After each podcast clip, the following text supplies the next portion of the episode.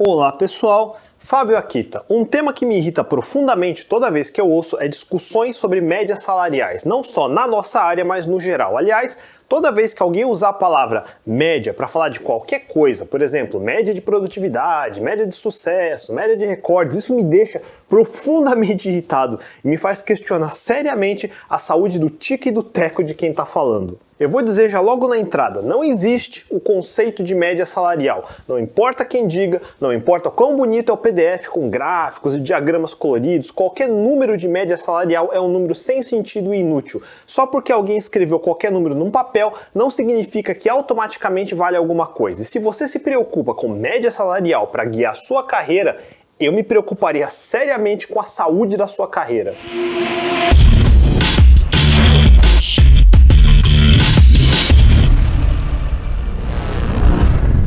Começar do começo. Matemática é a língua que usamos para descrever a natureza, incluindo a natureza de eventos que são tão abstratos que poucos conseguem compreender completamente, como a natureza de três dimensões de espaço e um de tempo, como na teoria de supercordas, ou o que acontece dentro de um buraco negro, ou todos os comportamentos quânticos que acontecem no mundo subatômico em dimensões cosmológicas ou subatômicas, onde nossos cinco sentidos normais não conseguem perceber nada, a única forma de descrever e comunicar esses eventos é usando a linguagem da matemática. Essa é a beleza desse campo. E falando nos nossos cinco sentidos, existe muito mais que podemos visualizar e ao mesmo tempo comunicar com números. Quando a gente mede as dimensões de um móvel, quando a gente calcula o tempo que nosso carro vai levar para chegar do ponto A ao ponto B, para calcular a quantidade de células no nosso nosso corpo, tudo pode ser descrito matematicamente. E você deve ter aprendido lá pela época do colégio sobre esse conceito de agrupamento e distribuições chamado de média.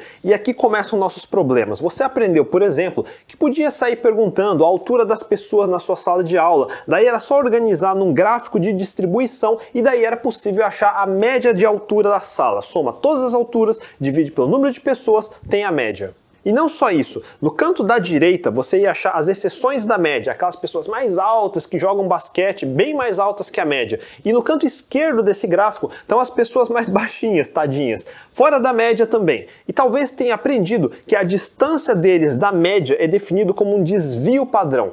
Tecnicamente, temos variância, que é a medida de dispersão. Quanto mais próximo de zero, mais uniformes são os dados. E desvio padrão é a raiz quadrada da variância. Isso não importa muito para hoje, mas só para relembrar. Quanto mais dados dispersos fora da média, maior a variância e o desvio padrão. Se você foi para a faculdade e teve alguma matéria sobre processos e qualidade, talvez tenha aprendido o conceito de Six Sigma, seis desvios fora da média, o que a gente chama de três defeitos por milhão, que é o que uma indústria de manufatura gostaria de alcançar em termos de qualidade de produção, quando estamos falando de medição de defeitos em fabricação. Recapitulando, você faz medições de alguma coisa ou evento, ou organiza num gráfico cuja curva fica com o formato de um sino, e por isso a gente também chama de formato de sino ou bell shape, ou mais comumente chamado de distribuição gaussiana ou normal. E talvez venha daqui a interpretação errada dessa distribuição. A maioria das pessoas fora da matemática costuma saber que existe a distribuição gaussiana, mas não existe só ela. Existem diversas outras na estatística e probabilidade, como distribuição binomial, Poisson, Bernoulli, e existem dezenas de outras. Porém, o mais comum é ver nos jornais, televisão e agora YouTube da vida só falando sobre distribuição gaussiana, que é a mais simples de visualizar e mais simples ainda de entender errado sem querer. As características que as pessoas tiram dessa distribuição é que o normal é estar tá na média, no meio do gráfico, que é onde a maioria das medições tende a se acumular. Você aprende que está fora da média é estar tá num desvio do padrão, ou seja, é anormal, é fora do padrão. Exatamente como é muito fora do padrão ter 2 metros e meio de altura, ou menos de um metro de altura, ou é anormal jogar um dado e sair o número 5 várias vezes seguida. O normal seria tudo estar tá próximo da média. Se você considera esse conceito como verdade e se existe o conceito de média salarial, você acha que o normal seria todo mundo estar tá próximo da média e que quem ganha muito abaixo da média, obviamente está sendo injustiçado e quem está com muitos desvios padrão acima da média é um explorador que ganha demais. E essa é a conclusão errada que todo mundo chega e começa aqui a razão de por que eu odeio a menção ao conceito de média em riqueza. Essa noção está totalmente errada. Vocês entendem errado o conceito de desigualdade. Entendam um fato importante: a única igualdade que existe se chama todo mundo pobre igual, como foi por milhares de anos antes da Idade Média ainda. A partir do momento que você tem um centavo a mais que seu vizinho, você é tecnicamente mais rico e, portanto, desigual. Mas para a discussão não se alugar demais, discutindo o conceito errado que a maioria das pessoas tem sobre riqueza, deixa eu buscar outras métricas menos controversas. Vamos pegar, por exemplo, a quantidade de seguidores que as pessoas têm em redes sociais, como aqui mesmo no YouTube. Se for seguir pelo mesmo raciocínio, eu suspeito que a maioria das pessoas imediatamente pensaria que a distribuição de seguidores de influencers seria semelhante à distribuição normal, afinal ela serve para tudo. Então todo mundo que tem um canal no YouTube estaria acumulado no meio do gráfico, tendo uma média de seguidores, na casa das dezenas de milhares. No canto direito estariam os mega influencers, os Whindersons, os PewDiePie, os Ninja, com dezenas de milhões de seguidores. E no canto esquerdo estariam os novos canais ou canais não tão acessados, com poucas centenas de seguidores. E pronto, esse é o mundo digital. Eu não posso provar, mas por lógica eu suspeitaria que é por isso que muita gente deve achar que não é tão difícil virar um influencer profissional, seja lá o que isso significa. Não precisa ser o Whindersson ou o Ninja com dezenas de milhões, basta atingir a média, centenas de milhares de seguidores, como o meu canal aqui. Não é difícil, porque esse é o normal, essa é a média. Se eu não conseguir, a culpa não é minha, a culpa é do sistema, é da sociedade, é injustiça social, porque eu deveria ter o direito de pertencer à normalidade a média. E você poderia pensar assim para tudo, afinal não é isso que normal significa? Todo mundo acumulado na média e os valores no extremo sendo extremamente raros e provavelmente injustos. Ninguém deveria poder ser um Whindersson e nem ser ignorado por todo mundo com nenhuma view. Se isso acontece, é um defeito do sistema, é fora da normalidade, é algum tipo de preconceito. Por isso, obviamente, o sistema está errado. Essa visualização de mundo é utopia, ficção científica e não a realidade e nem os gráficos e distribuições suportam isso. Porque se você acreditava em média e distribuição normal e usava para tudo, você que entendeu errado. E de fato, a distribuição se chama normal porque ela descreve muitos eventos que observamos na natureza, mas não todos. Se for guardar somente um ponto desse vídeo inteiro, guarde o seguinte: distribuições normais têm um requerimento extremamente importante, que a probabilidade de um evento não influencie a probabilidade de outros eventos, ou seja, que os eventos sejam estatisticamente independentes entre si. A formalização do conceito de independência na teoria de probabilidades é longa, mas deixa eu dar dois pequenos exemplos para começar a desenhar essa diferença na cabeça de vocês. Quando jogamos um dado de seis lados na mesa, cada lado sempre tem um sexto de probabilidade de aparecer, mais ou menos 16% e pouco. Você pode jogar o mesmo dado seis vezes e algumas faces vão repetir, algumas faces nem vão aparecer, mas a probabilidade de cada face sempre é de 1 em 6, independente de quantas vezes você joga o dado. Isso é um evento independente. Se sair o número 2, em nada altera a probabilidade de aparecer 2 de novo, ou 5, ou 6. Continua sempre sendo uma chance em 6. Por outro lado, imagine um baralho. Se toda vez você tirar uma carta e depois recolocar a carta em algum lugar aleatório que você não veja na mesma pilha, a chance de qualquer carta é de 1 em 52. Ou a chance de sair uma carta de coração, uma de espadas é 1 em 4 porque só tem 4 naipes. Se tiver recolocação da carta e novo embaralhamento, o evento de tirar uma carta é independente porque a probabilidade continua sendo a mesma. Porém, se você tirar uma carta e não recolocar, agora as probabilidades mudaram. Se você tirou uma carta 2 de espadas sem recolocar no baralho, a chance de tirar um 4 de espadas é de 1 em 51 cartas, porque o baralho não tem mais 52 cartas, sacou? E a chance de ser espadas é menor, é 1 em 12, porque não tem mais 13 cartas de espadas. Agora, a probabilidade para a próxima carta muda à medida que você vai removendo cartas do baralho, portanto, os eventos não são independentes. O meu ponto é que uma distribuição normal é óbvia em eventos claramente independentes, como jogar dados ou moedas. Cada jogada não influencia a próxima jogada. A medição de altura de uma pessoa não altera a altura de outra pessoa. Ou no caso de processo que eu falei, na média, em toda fábrica, toda peça sai funcionando, com pequenos e raros defeitos. Na média, todas as peças têm a mesma qualidade. Se o processo estiver azeitado, defeitos são raros. Esses tipos de eventos podem ser independentes e a distribuição vai ser normal. Porém, riqueza, número de vendas, número de seguidores em redes sociais, tamanho de cidades por população, tamanho de empresas, volume negociado na bolsa de valores, nenhum deles cabe numa distribuição normal. O exemplo mais fácil de explicar é o que dá origem à lei de Zipf sobre a distribuição de ranking e frequência. Em particular, o exemplo sobre a distribuição da frequência de palavras em textos. Sem saber nada sobre linguística e estatística, se eu te perguntasse quais as palavras que mais aparecem em textos em inglês, inglês, o que você responderia? Por chute, você poderia dizer que é o the, como em the book ou the table. O the é a palavra mais frequente em textos em inglês, quase 7%, ou seja, 7 em 100 palavras num texto é the. Acho que não é difícil você concordar com isso se já leu inglês o suficiente. E em segundo lugar é a preposição of, como em of course ou best of luck, que aparece 3,5% de vezes, ou seja, 7 em 50 palavras. Note que só nesse exemplo a frequência entre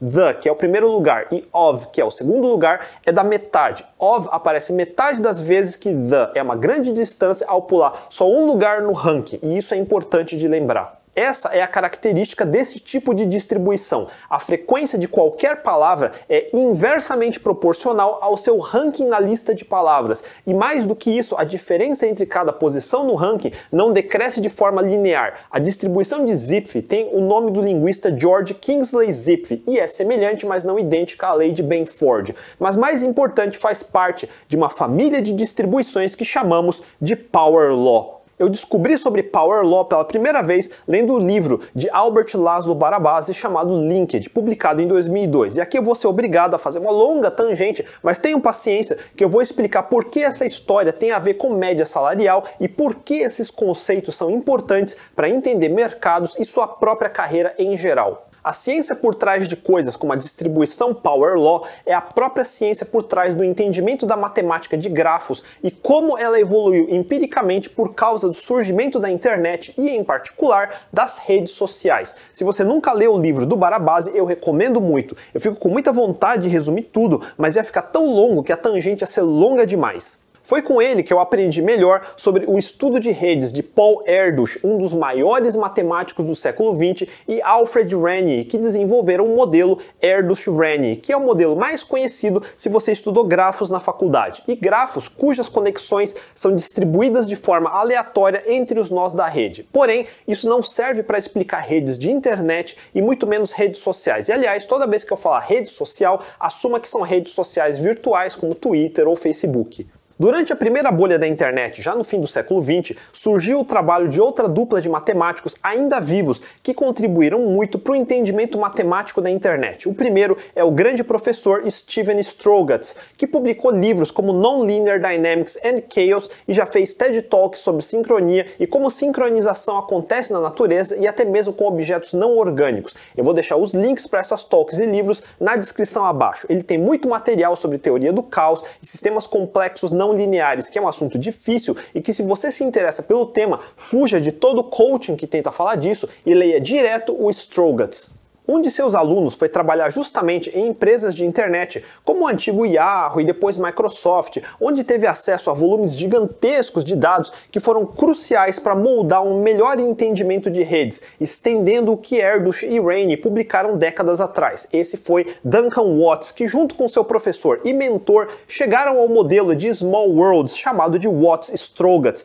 Esse foi uma das pesquisas mais importantes do começo do século XXI, quando pesquisadores como eles tiveram acesso ao Big Data. Isso foi Data Sciences de verdade. No livro Link de Barabasi conta a fascinante história por trás desses dois modelos, por isso eu disse que é legal ler o livro inteiro. E um conceito super famoso do século XX, que é a ponte entre os modelos de Erdős-Rane e Watts-Strogatz, é a ideia dos seis graus de separação. Eu tenho certeza que todo mundo pelo menos já ouviu falar disso, a ideia de que você está conectado a qualquer outra pessoa do mundo por no máximo umas seis outras pessoas no meio. Aliás, a primeira rede social do mundo antes de MySpace ou Orkut foi justamente um chamado Six Degrees. Por exemplo, digamos que eu conheço um programador que foi trabalhar na Califórnia. O chefe dele é amigo de outro CTO que trabalhou para o Elon Musk na época do PayPal. Então eu teria 4 graus de separação com o Elon Musk.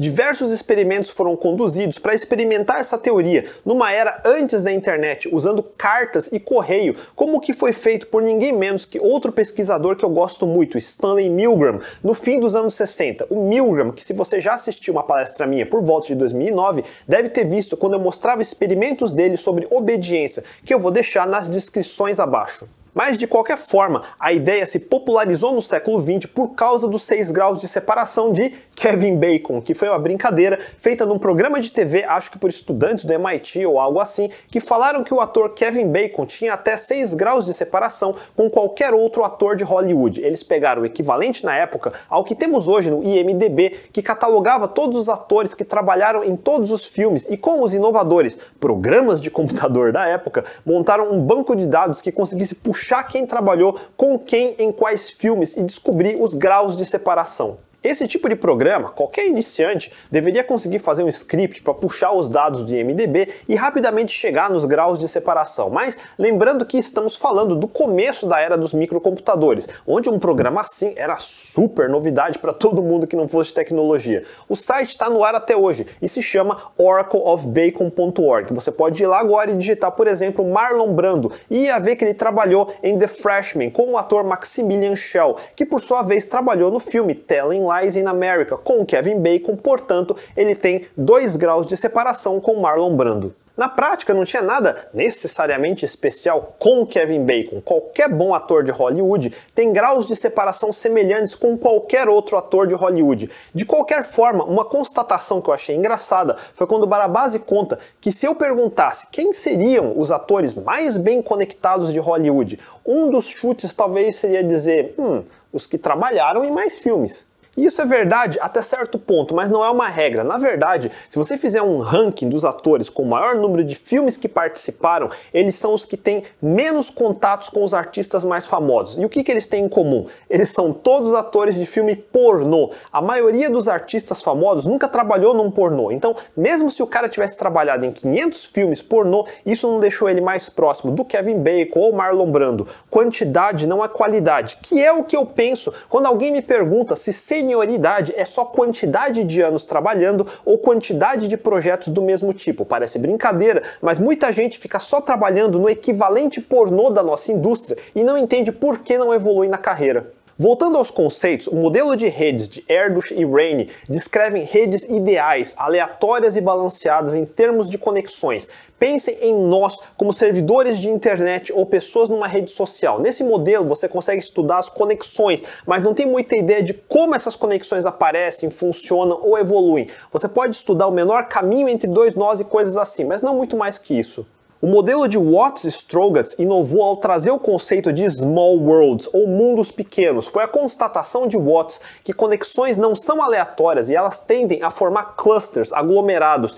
Pense numa grande rede como as pessoas espalhadas no estado e pense em mundos pequenos quando elas tendem a se aglomerar em cidades. Dentro de cidades tem bairros e como talvez você tenha mais conexões dentro do seu próprio bairro do que com bairros mais longes. Ou no caso de internet, como você tem mais afinidades e conexões com determinados grupos online, como seu grupo de LoL no Discord ou grupo de trabalho no Slack. Esses são os clusters ou small worlds, mas nesse modelo ainda não entendemos todos os comportamentos de por que certos clusters são maiores que outros, porque grupos que aparecem do nada de repente começam a dominar ou porque algumas pessoas são mais influentes que outras. Finalmente chegamos em Barabase Ireca Albert e o novo modelo Barabase Albert, que pega o que os outros descreveram até agora e finalmente conseguem explicar o surgimento e evolução de redes sociais de uma maneira mais formal. Foram eles que observaram que redes sociais e a internet são redes livres de escala, o que significa que tem distribuição Power Law nas conexões de seus nós, enquanto modelos como Erdős Raine e Watts Strogatz não exibem Power Laws. Finalmente voltamos às tais distribuições e esse tal de Power Law. Que diabos é isso? O que Barabase descobriu é que redes como aparecem na natureza, seja redes sociais virtuais ou reais, redes como de neurônios no nosso cérebro, ecossistemas de animais e outros tipos de redes complexas e não lineares, provavelmente podem ser descritas como redes livres de escala. Como o nome diz, uma rede livre de escala significa que ela exibe qualidades como fractais. Ele até menciona pesquisas como de Mandelbrot, que alguns talvez conheçam dos trabalhos matemáticos de fractais propriamente ditos, ou seus trabalhos sobre mercados financeiros e economia. Uma rede livre de escala ou fractal significa que não importa se você olha de perto ou de longe, em qualquer escala ela exibe as mesmas propriedades. Portanto, o mesmo comportamento acontece com mil nós ou com um milhão de nós, independente da escala. Se ficou confuso, eu vou voltar nisso mais para frente. Agora, uma distribuição Power Law é importante porque ela é muito diferente de uma distribuição normal. Primeiro de tudo, na distribuição normal você sempre tem um pico, o valor médio, a média. Em Power Law não existe pico. No gráfico, a Power Law é uma curva em declínio, caindo rapidamente no começo e estendendo numa cauda longa ou long tail, que talvez você já tenha ouvido falar em outros livros. Não é necessariamente uma logarítmica, mas é parecido. E entenda, o que eu disse antes é que distribuição normal funciona quando estamos falando de eventos independentes, jogar um dado, uma moeda, medir altura, coisas desse tipo. Qualidades como riqueza, influência, salários, vendas, aglomeração de pessoas ou animais, sistemas biológicos complexos, infectologia nessa época de Covid, tudo isso é interconectado numa rede. Nenhum dos eventos é estatisticamente independente. Elas influenciam as probabilidades dos outros. São sistemas complexos não lineares. E o que são sistemas complexos não lineares? Preste atenção nas palavras do nome. Um sistema complexo tem comportamento não linear, ou seja, o sistema pode responder de formas diferentes dado as mesmas causas. Lembra do filme do Ashton Kutcher, O Efeito Borboleta? Tente voltar ao passado e mexa numa pequena coisa e o futuro fica completamente diferente? Pois é, não importa quantas vezes você tente, o resultado nunca é o esperado, porque é um sistema complexo. O filme é bem mal feito, claro, mas é uma forma de visualizar o que significa um sistema complexo ou caótico. E é uma das razões que eu falo que não adianta ler biografia ou tentar imitar gente famosa. Mesmo se você tentar fazer tudo o que eles fizeram, os resultados vão ser extremamente diferentes, porque pequenas variações são suficientes para te colocar em caminhos completamente diferentes.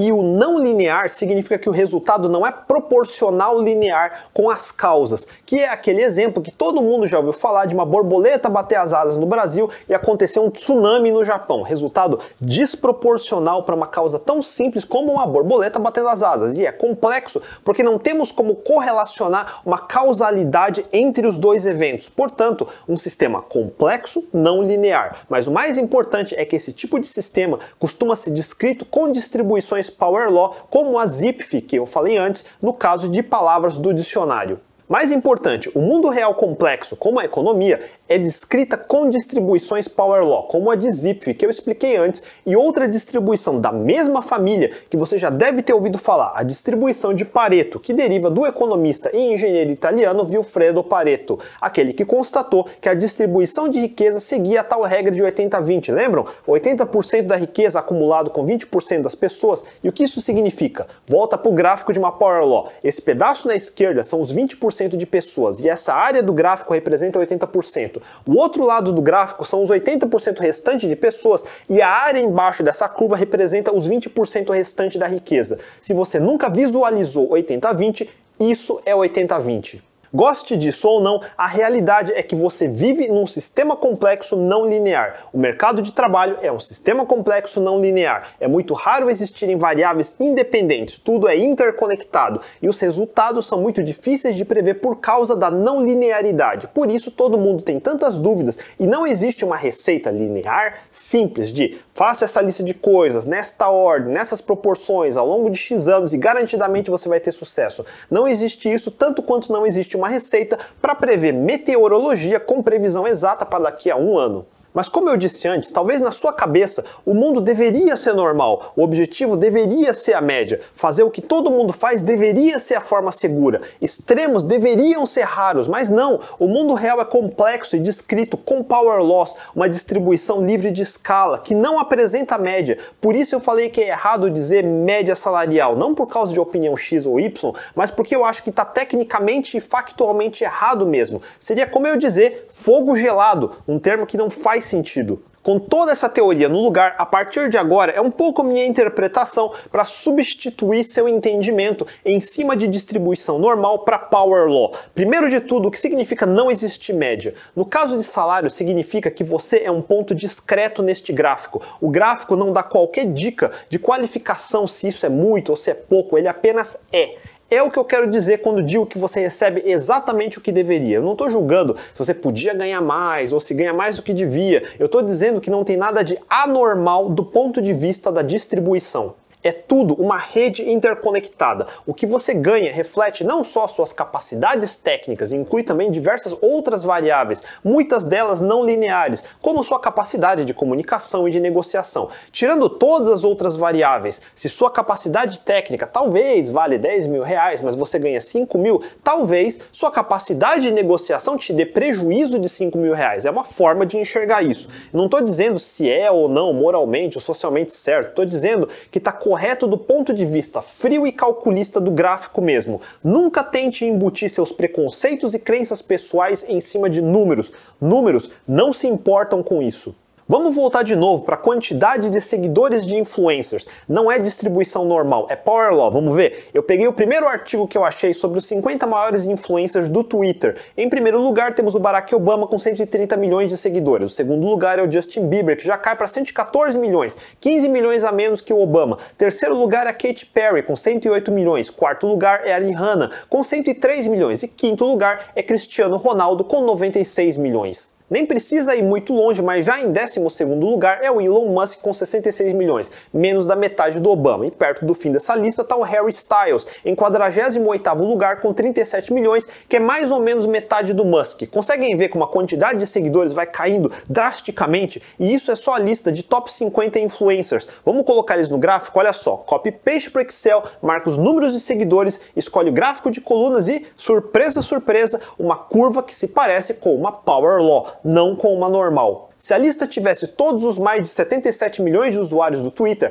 essa curva ia simplesmente decrescendo rapidamente e a grande maioria das pessoas estaria na cauda longa, no long tail dessa curva. Mas eis a coisa interessante sobre livre escala. Se eu pegasse um trecho lá no fim dessa cauda longa, a curva ainda ia ter o mesmo formato dos 50 primeiros, ou seja, a pessoa no lugar, faz de conta, 20 milhões nessa lista, ia ter talvez o dobro de seguidores de quem está no lugar 21 milhões. Só que em vez de 130 milhões de seguidores, seguidores, como Obama, talvez tenha só mil. Só que mil continua sendo o dobro de 500, que ainda é o dobro de quem só tem 250, que ainda é o dobro de quem só tem 120, e assim por diante. Numa curva assim não existem classes. Todo mundo é um ou dois seguidores mais rico que o próximo da lista. Não tem classes de influencers ricos, médios e pobres. Em qualquer escala, o trecho lá para baixo dos 50 milhões vai ter o cara com mil influencers que pode ser considerado muito melhor que o cara de 100 seguidores, que é invejado pelo cara com dois seguidores. Só para solidificar o conceito, vamos ver outro tipo de ranking, o ranking das empresas mais valiosas em termos de market cap no índice da S&P 500 dos Estados Unidos. Eu peguei esse gráfico num site aleatório chamado Companies Market Cap e no topo da lista está a Apple, com valor de mercado em dezembro de 2021 de quase 3 trilhões de dólares. Em segundo lugar está a Microsoft com nada menos que 2,5 trilhões de valuation. Em terceiro temos a Alphabet, que é a holding que tem produtos como o Google por baixo, que vale quase 2 trilhões e assim por diante. No meio dessa lista, em 35º lugar, está a Oracle, com valor de só 260 bilhões de dólares. Se não conseguiu enxergar ainda, vamos abrir o Excel, selecionar os valores de mercado e gerar o gráfico, tá vendo? Mais uma distribuição Power Law. Não existe valor médio de uma empresa, tanto como não existe valor médio de um produto ou valor médio de salários. Praticamente tudo que você costuma ver na forma de rankings tem esse formato. A parte interessante é que uma rede livre de escala que obedece uma distribuição Power Law tem outras características interessantes. Uma das melhores é o que o Barabasi chamou de Preferential Attachment. Inclusive, seu modelo foi revisado depois para descrever melhor isso e o modelo mais atual se chama Bianconi Barabasi, que surgiu depois do lançamento do livro Linked. Numa rede dessas, você poderia pensar corretamente: poxa, os caras mais influentes provavelmente são aqueles que começaram a trabalhar na rede lá atrás, quando ela surgiu. É o que se chama de vantagem do primeiro, ou First Mover Advantage. E de fato tem isso. Daí, quando o primeiro conseguiu a vantagem, começa o comportamento de rico fica mais rico, ou rich gets richer, que é o que todo mundo tem inveja, porque agora que o cara é grande, ele tende a atrair mais gente e fica cada vez maior. Mas se você viveu tempo suficiente na internet, reconhece que existe essa vantagem, existe esse comportamento de rico fica mais rico, mas também já presenciou vários influencers que tinham tudo e desapareceram e vários outros tomaram seu lugar. Veja na história da internet, um Yahoo sendo substituído pelo Google, um BlackBerry sendo substituído pela Apple, um TikTok batendo no Instagram. Sim, de fato existe vantagem em ser o primeiro. E sim, o rico fica mais rico, mas não, esse ranking nunca é estático ele está em constante movimento. Você que tem um seguidor, trabalha e vai ter 10, depois vai ter 100. Aquele que tinha mil, falou merda, foi cancelado, agora perdeu 900 seguidores. E assim segue o jogo. E voltando para o tema de salários, isso tudo foi para explicar que salários não têm média e não são estáticos. Nem dentro de uma mesma empresa existe média. A curva que descreve os salários é uma power law. Mais do que isso, você começa no fim da cauda longa, mas a curva não é linear. Ou seja, se você hoje ganha dois mil reais, passou um ano e ganhou um aumento para dois mil duzentos reais, na sua cabeça você pensa, puxa, para eu chegar em 10 mil reais nesse ritmo de 200 em 200 vai levar 40 anos, então eu tô fudido, esse mercado é uma merda. E se o mundo funcionasse como uma distribuição normal, um sistema linear simples, sim, seria isso mesmo, mas o mundo não é assim. Em vez de simples, ele é complexo, em vez de linear, ele é não linear. Ou seja, incrementos não vão ser necessariamente de 200 em 200. Ano que vem já pode ser de 400. No ano seguinte, se fizer um bom trabalho, já vai ser de mil. Em dois anos, talvez você já chegou ou ultrapassou 3 mil reais. Daí no ano seguinte, você foi para 4 mil. De 4 mil, talvez já saltou para 6 mil. E mais um ano já chegou em 10 mil. E em vez de 40 anos, foram 5 anos só. Esse é o poder de uma curva não linear. Seu salário também tem chances de crescer segundo uma power law, mas não é uma garantia, só uma possibilidade possibilidade. O problema para os iniciantes é que no começo da cauda longa ela parece lenta, quase horizontal, mas se você fizer o trabalho direito, evoluir suas capacidades técnicas, suas capacidades não técnicas como comunicação, evoluir sua rede social com pessoas que começaram com você e saíram para o mercado e também começam a se dar bem, ou seja, você cresce seu networking de verdade, daí suas chances começam a aumentar exponencialmente. E se fizer um trabalho tão bom que consegue se conectar com alguém que representa um hub para o cluster da rede que participa aumenta absurdamente suas chances de dar mais certo do que tinha planejado antes. Essa teoria toda suporta a ideia que se você é o cara que só faz o que mandam, prefere ficar quieto e esquecido num canto, torcendo para que não notem que você tá lá, inventa desculpas toda hora e ganha a reputação de que não é confiável, você está transformando um sistema complexo e não linear num sistema simples e previsível, com poucas variáveis que vai ter acesso, e linear, onde cada esforço que você faz é diretamente proporcional a um pequeno retorno. E aí sim, naquela conta que eu fiz antes, vai ter sorte se pular de 2 2 mil para 10 mil em 40 anos. Só que a culpa não é do sistema, não é um mercado que não te valoriza e te paga abaixo da média. É você que matou todas as suas chances de escalar a curva não linear. O único culpado da sua estagnação é você mesmo. E isso começa quando você acredita que existe uma média onde você se encaixa e pode ficar lá escondido para sempre. Não existe. A menos que goste de ficar na estagnação, uma hora vai precisar dar a cara a tapa.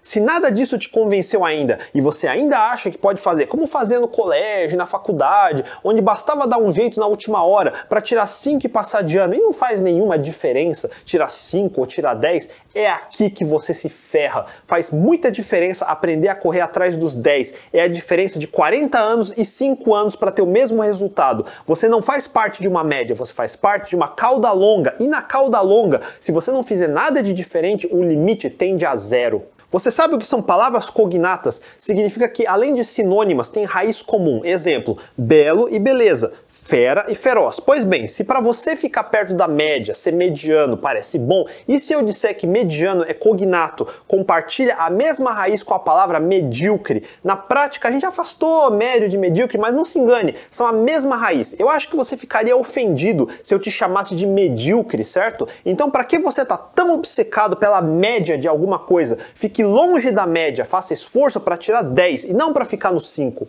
Salário depende de dezenas de variáveis diferentes. As variáveis que estão sob seu controle, como suas próprias capacidades e competências, e as variáveis que você não tem como influenciar diretamente, como ciclos financeiros, situações específicas e regionais do mercado onde participa, como esses mercados se interconectam uns com os outros. Quer ver um exemplo na prática? Veja meu episódio onde eu conto minha história sobre Ruby on Rails no Brasil. Existiu um dia que eu decidi investir meu tempo e minha carreira nesse troço novo que quase ninguém aqui conhecia, chamado Ruby on Rails. Não havia uma única empresa que usava no Brasil, não havia quase nenhum outro programador. O grupo que existia dava para quase saber o nome de todo mundo de cabeça de tão poucos que tinham. Era o ano de 2005. Qual era a média de um programador Rails em 2005? Você acha que esse número ia servir de qualquer coisa para mim? Para alguém ter a estúpida ideia de tentar calcular a média de salário desse mercado, primeiro eu precisava ajudar e influenciar a criar esse mercado do zero. E a vantagem, eu sabia que era um sistema não linear. Um bom exemplo se multiplica em 2, 2 em 4, 4 em 8, e em breve eram dezenas de empresas e centenas de nós no breve espaço de uma década. E assim aconteceu com dezenas de outros mercados que não existiam. Qual era a média salarial de um programador de iPhone em 2009?